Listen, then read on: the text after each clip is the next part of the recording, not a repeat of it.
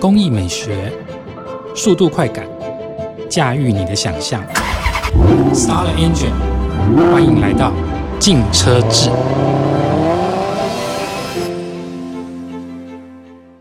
各位听众，大家好，欢迎收听由静好听与静周刊共同制作播出的节目《静车志》，我是静周刊精品组记者小菊菊豪杰。不管你机不机车，但生活中肯定离不开各种车。现在就让我们放下一切的矜持，天马行空的来聊聊关于车车的两三事吧。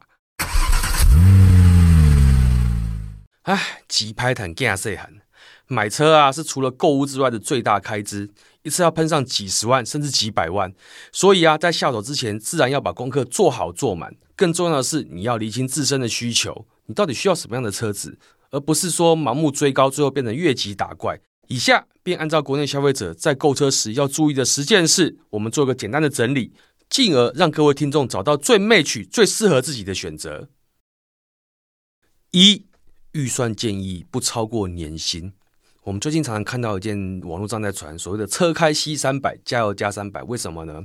因为很多人呢，摩业卡称就假业下游，买了超过自己能力的车子，最后缴不起贷款，所以加油只能加三百块钱。所以呢，汽车是个高单价产品，最好在一开始啊，你就要评估自身的经济状况，设定能力范围内的价格带。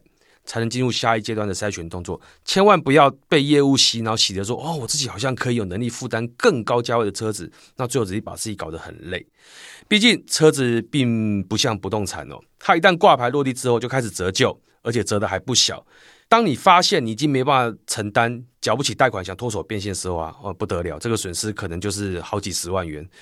总而言之，不要让购车的花费造成经济重担，造成最后家庭失和。对生活变得从彩色变成黑白的，所以我们要一个最常听见的不成文的定律，就是选车的车价，而且那个车价是包含第一年领牌和保险的费用啊，千万不能超过你的年薪，是一个相对安全的参考值。二，品牌形象要面子或是里子，买车啊，其实品牌形象很重要。我有个朋友啊，之前在跟我反映说，他到底要买日系品牌还是欧系品牌呢？当然，以他的收入来说，两个品牌都没有问题。可是他在乎的是品牌形象。OK，其实不止台湾，全世界各地啊的汽车消费市场都有他们自己偏好的品牌。那就数量上来看的话，国内当然是以日系品牌为主。老一辈的观念里啊，代表省油与耐用的形象，Toyota 牛头牌就是个最佳的例子。满街跑，从小黄到一般私家车都是牛头牌，所以从它的热销程度啊，我们不难理解。它这个牌子的品牌形象就是给大家一个非常好的。然后随着价格带的提升，以及这几年台湾人的收入的提高，其实欧系品牌在国人心目中也慢慢的地位提升起来。而且欧系品牌有一个相对高级的感受，当然耳熟能详的双 B，甚至可能卖的比很多平民品牌还要好。然后还有一个例子就是我们会开个玩笑，诶，台湾街上的保时捷的数量可能比纳智捷还要多。所以你看台湾人多么热爱这些高价的欧系品牌。那相比之下，同级的奥迪虽然与双 B 来说有一些差距，但是它的东西其实也是不错的。只能说主观品牌的喜好啊，很难有个标准存在，但是却会影响大家的购车的方式与习惯。但回到一个原点，不管品牌形象如何，你自己的收入能够负担到什么程度才是最重要的。三油耗表现，买车后的最大开销。除非你买的是纯电动车，不然呢，加油绝对是日后啊你用车的一个最大的成本。尤其是天天开车通勤，像我一样一天要开六七十公里的时候，对于油耗会非常非常的有感。不管油价高或低，当然车是越省油越好。那关于各个车的节能表现呢？其实我们可以参考国内能源局公布的测试数据。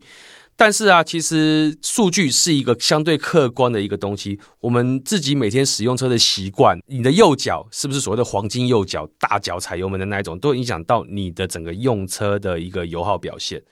如果啊，你评估啊，你自身的用车的里程数偏高，而且你多半是在市区的环境行驶，除了油电混合动力 Hybrid 之外啊，柴油车以及小排量涡轮当三型的汽油车款也可以列入考虑的清单。毕竟。油越省越好，跟你的荷包息息相关。四、空间机能，实际感受最精准。虽然说啊，我们载车的时候都会去看规配表，上面就会写说哦，我们车子里面的容积有几百公升、几百公升。但对于平常有载客或载货需求的买家来说啊，车辆有多少能利用的空间与机能很重要。当然，车身形式与尺码会是影响空间的主因。不过啊，即使是在同级距的车款呢，各品牌各车款之间还是会有所差别。怎么说呢？因为车内空间的规划啊，考验着各个车厂的功力。有些车内空间规划不好的车厂啊，里面的机灵空间就会太多。当你把东西放进去之后啊，就有很多无效的空间产生，这代表它的空间设计功力不够好。所以啊，我会强烈的推荐你，真的想要买一台车的时候啊，千万不要自己去看车，带你全家人，甚至再提个两大箱行李去展间。把家人塞进去，把东西放上去之后，才能够了解到说，诶，这台车的空间机能是不是规划的好，是不是真的符合你的需求？五、动力表现，日常代步够用就好。那很多人买车就说，哇，车子马力越大越好，跑得越快越好。But，但是相信大部分的买家日常并不会有这样的机会，尤其是主要用在市区通勤的车款啊，基本上可以符合我们日常的需求就好了。这时候，我们的车子就要着重在所谓的经济性，而要首先注意到就是排气量。为什么？因为排气量关系着我们的税金。在台湾很现实，牌照税和燃料税都跟着我们排气量走。这部分呢，随着科技的进步啊，小排气量的涡轮引擎、当塞型引擎啊，已经是目前的流行趋势。那不但在数据上很漂亮，甚至还可以超过大它一级的自然进气的那个引擎的动力。以我的自己的例子来说，我开的是二点零的自然进气的车款，我的马力只有一百四十六匹。可是，一点六升有挂颗涡轮的车款，马力一百七十几匹到两百匹都没有问题，但是税金却比我的更便宜，所以你就知道这部分的影响有多大了。而且这类的引擎通常拥有更加的省油表现。那看看国内的销售排行就知道啊，一般平价车上榜的啊，排气量都是在二点零升以下车款，就代表着说，其实大家的用车习惯还是以所谓的经济日常为主。六。车身形式，仔细评估你的使用状况。目前呢，市面上的车型种类众多，but 还是满街都是修旅车。为什么大家都要买修旅车？因为修旅车算是一个车型里面的最大公约数。但其实除了修旅车之外啊，我们还可以分成通勤便利的掀背车 （hatchback）、传统的四门房车 （sedan） 以及多了一些便利性的旅行车 （station wagon） 以及。以前很流行，但是现在可能比较少见的适合家庭的 MPV。那现在还有一个比较新的东西，叫做 Crossover，就所谓的跨界车款，就是可能这个车稍微，即便是轿车，它还是有一点所谓的越野或 RV 机能之类的。那以上的种类啊，分布在各个价格带，而且能够进一步的按照尺码大小再区别。当然彼此各有其特点，没有一定的优劣性。但台湾人还是很喜欢修旅车，我也不知道为什么。建议啊，你要考量自身的家庭成员还有用车环境，来选择符合你需求的车身形式。那如果你是一个有小孩的家庭的话，身为一个修旅车的使用者来说，我真的觉得修旅车还是蛮实用的。七，安全配备永远不嫌多。嗯。这几年啊，在网络上面看到各种各样的那个行车记录器的事故影片啊，让大家的安全意识突然又抬头了起来，也让东西惊死也你知不？所以消费者会要求我的车子的安全配备越多越好，气囊数越多越好，钣金越厚越好，这是一个好的现象。因为在十几年前，台湾人根本不管这些东西，我只要天窗音响就好了。安全配备多的车子价格高，反而会滞销。那现在的新的观念是。除了从事后的预防之外啊，甚至可是转向于避免事故发生，像什么循迹防滑、动态稳定的科技配备，以及所谓的主动预防碰撞系统 AEB，以及一些 ADAS 也越来越常见于平价车款。那这绝对是消费者的福音。当然，我们希望这样的安全配备永远不要用到，但真的碰到事故的时候啊，这些完善的安全配备就可以救我们一把，让我们不要后悔。因为人生只有一次，而且介于网络的资讯发达，有不少消费者会去参考国外 IIHS 或 NCAP 的撞击测试成绩。这个部分针对进口车没有什么太大的问题，但是国产车有时因为地区规格的差异啊，跟国外会有一些落差。那当然这几年国内和国外的测试标准也越来越趋于一致，所以我觉得这部分倒不用太过于担心。八保养维修，买车容易养车难呐。当你真正的拥有一台车之后啊，你才能够了解到买车容易养车难的道理。那固定支出除了加油税金，哦，税金大概一年要一两万块，保险一两万两三万跑不掉。那还有停车费，嗯，一个月也要好几千块钱。最后是周期性的保养，也是一笔开销。那我们以我们最常碰到的定期保养来说，我自己开 Toyota 嘛，我进场的基本定保一次就是三张三千块钱。我朋友开雷瑟斯，他进去的保养的费用是六张六千块钱起跳，but 他有吃到饱的哈根达斯，这点我很羡慕。那我刚刚讲的是定期保养的费用，但是除了刚刚讲的定保之外，你时间到了，例如说两年、四年、八年。两万公里、四万公里、六万公里、八万公里的时候，你可能还会有其他的保养费用产生，因为一些耗材会另外产生费用，以及要更换的东西，如皮带或舵轮之类的，甚至像轮胎，你可能差不多快的话四万，慢的话七八万就要更换。诶，换一套轮胎下来也要一两万块，跑不掉，那也是一笔开销。所以啊，你买车的时候，你一定要把这些费用算在你养车的预算里面。那因为资讯的发达，现在只要上市一段时间的车款呢，其实不难在网络上面找到现有的车主们分享的保养清单。那我强烈建议你们在购买这台车之前呢，先去找这些清单，了解一下之后保养所需要的费用，在心里打个底。那这样我们就可以预备好说，之后我们的养车的预算一年大概花多少钱。九，购买时机攸关你的折价空间。如果你看到一辆中意的车款，大家都想求一个最低的价格，这是人性嘛？所以网络上常常看到所谓的求神单的相关讨论。不过啊，羊毛出在羊身上啊，你把业务该赚的钱全部拔光光的时候，那你就业务会从什么地方把你的钱拿出来呢？所以啊，做人呢不要太过分，该给人家赚的时候还是要给人家赚一点。那除了啊求神单之外啊，选择时机下手也是一门学问。那除了我们要常常关注所谓的优惠讯息，因为网络上常常我们可以看到某某某品牌是所谓的业绩月，诶，这个时候这个品牌就开始在搭各业务在冲业绩的时候，你自然就会有机会跟业务谈到比较好的价格。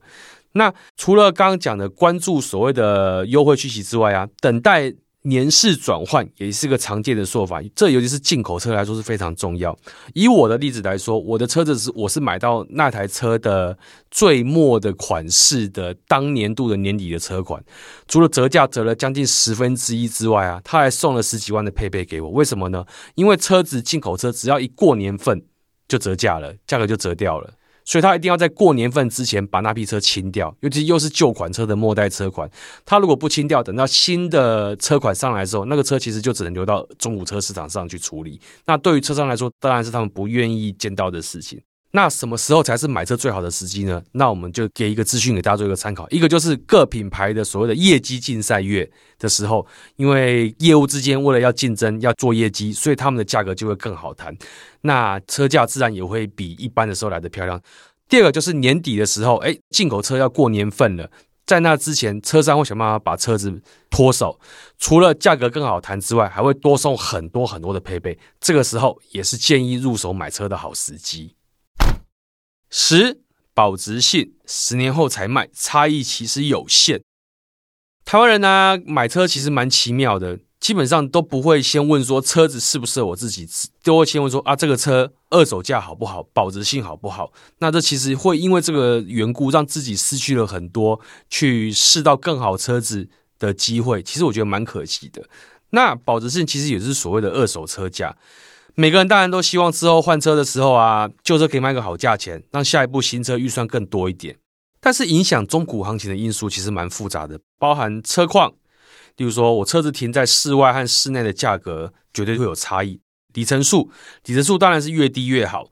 然后，甚至车主的行业或车主是什么样的人，都影响到二手价格，所以就会有一大堆所谓的二手女用车，车主是老师之类的，在市面上到处流通，但是真是假，我们大家其实心里都有个底。那当然，我们一开始购入的时候需要考量品牌的热门程度、排气量还有配备多寡。那甚至啊，连车色都可以左右脱手的价格，所以满街都是白色、银色、黑色车子，让台湾的整个街头的车景啊显得蛮无趣的。但是啊，我必须要提醒大家一件事情啊，除非你打算三到五年过了保固期之后马上换车，诶，这个时候折旧率当然就很重要。但如果你一部新车买来打算开个十年以上啊，当然这现在来说是很正常的事情。其实啊，我觉得啊，各个品牌之间的折旧率其实差异就不大。因为中古行情都已经点到谷底了，我们就俗称就所谓的 CDR 给。所以在这部分，我觉得大家可以放宽心。其实只要一台好的车，然后品牌 OK，车况 OK，然后性能也不错的话，我觉得并不需要因为二手价格而去在乎说你一定要买什么样牌子车或是什么样的颜色，少让自己去探索更多品牌车子的机会。所以我觉得这是蛮可惜的一点。嚯，调聊聊，大家有没有想要买车了啊？以上就是我们进车志为各位听众所整理的十项要买新车之前的注意事项。那下一次的车车两三事呢，我们就要为各位分析马路上最让人深恶痛绝的各种三宝行为。谢谢大家的收听，也持续锁定由静好听与静周刊共同制作播出的进车志。我们下次见，拜拜。想听爱听，就在静好听。